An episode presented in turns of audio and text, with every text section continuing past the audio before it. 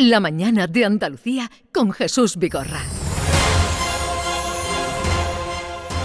La mañana de Andalucía que comienza a las 6 de la mañana y lo hacíamos con los sobresaltos de la noche, llamaba yo cuando empezaba el programa. Uno de ellos, el primero, el accidente del jet privado que salía ayer a primeras horas de la tarde de Jerez de la Frontera con destino a Alemania, una familia de cuatro miembros alemanes que residían temporalmente en Zara de los Atunes, pues suponemos que volverían después de la época de vacaciones y el piloto era el dueño de una empresa de aerotaxis. Eh, la prensa alemana informaba, y de ahí venían eh, las primeras noticias, de que los servicios de rescate habían avisado de que avistaban una balsa de aceite en el mar Báltico. Esperanzas de encontrar algún superviviente pues quedan en pie, ya ustedes se las pueden imaginar, pero se hablaba también de que podría haber sido la despresurización de la cabina lo que hubiera provocado esa situación. En tal caso, vamos a saludar a Alicia Manzano, azafata de vuelo durante 16 años, eh, también instructora en la Crew School, vuela en la aviación privada, para que nos aclarara algunas preguntas. Alicia Manzano, buenos días. Hola, buenos días. A ver, por lo que nos estaban contando de lo que ha podido pasar en este accidente, eh, ¿por qué se, se despresuriza un avión?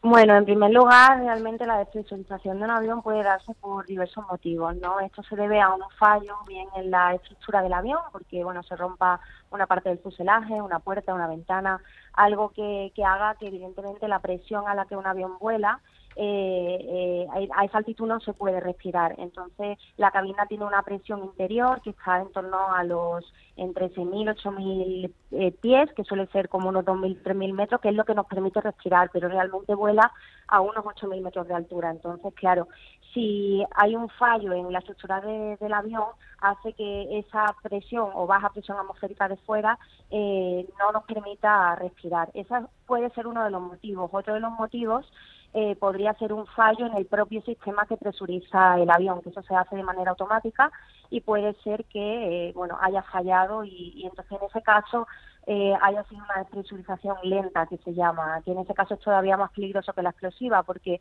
si pasa porque se rompa una ventana, pues evidentemente mucho más notorio, eh, caerían las mascarillas de oxígeno eh, y da un poco más tiempo a reaccionar. Pero si es un fallo del sistema de presurización, el problema que tenemos es que no te das cuenta, o sea, vas perdiendo eh, el oxígeno y, vas perdiendo las facultades. Entonces es peligroso porque realmente cuando estamos sometidos a, hipoxia, que es esa falta de, oxígeno en, el organismo, eh, no lo notas, no es doloroso, te quedas aturdido, te quedas mareado. Mm. Eh, puede ser que no pierdas la conciencia, pero es muy importante reaccionar rápido y ponerse los sistemas de oxígeno. En el caso de que no se den cuenta, pues claro, eh, es, muy probable que haya pasado lo que, lo que ha pasado. Claro, esa era la pregunta que le iba a hacer también. ¿Qué le ocurre a nuestro cuerpo cuando se despresuriza la cabina de un avión?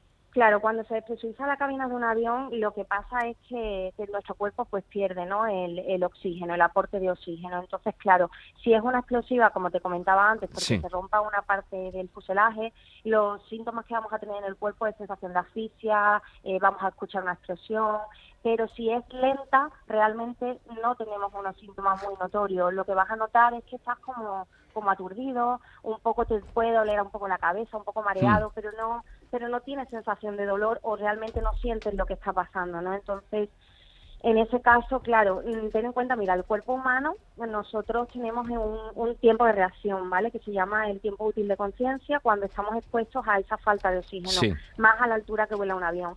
Ese tiempo va de unos 18 segundos a, dos minutos como mucho. Entonces, si tú en ese periodo de tiempo no has reaccionado a ponerte oxígeno, puede que sigas consciente, pero ya, en este caso el piloto, pues no va a ser capaz de eh, responder a torre de control como debe, de activar los sistemas como debe.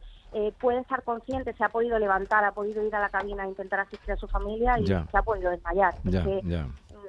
Entonces, al final, es verdad que un accidente de avión no es solamente por, por una cosa. O sea, de hecho, harán una investigación pertinente y, y habrá habido pues una serie de, errores que ha desencadenado pues este desenlace, ¿no? Pero... Lo que llama mucho la atención, que tendría, podría tener que ver con lo que nos está explicando usted, es ese vuelo errático que tuvo, ¿no?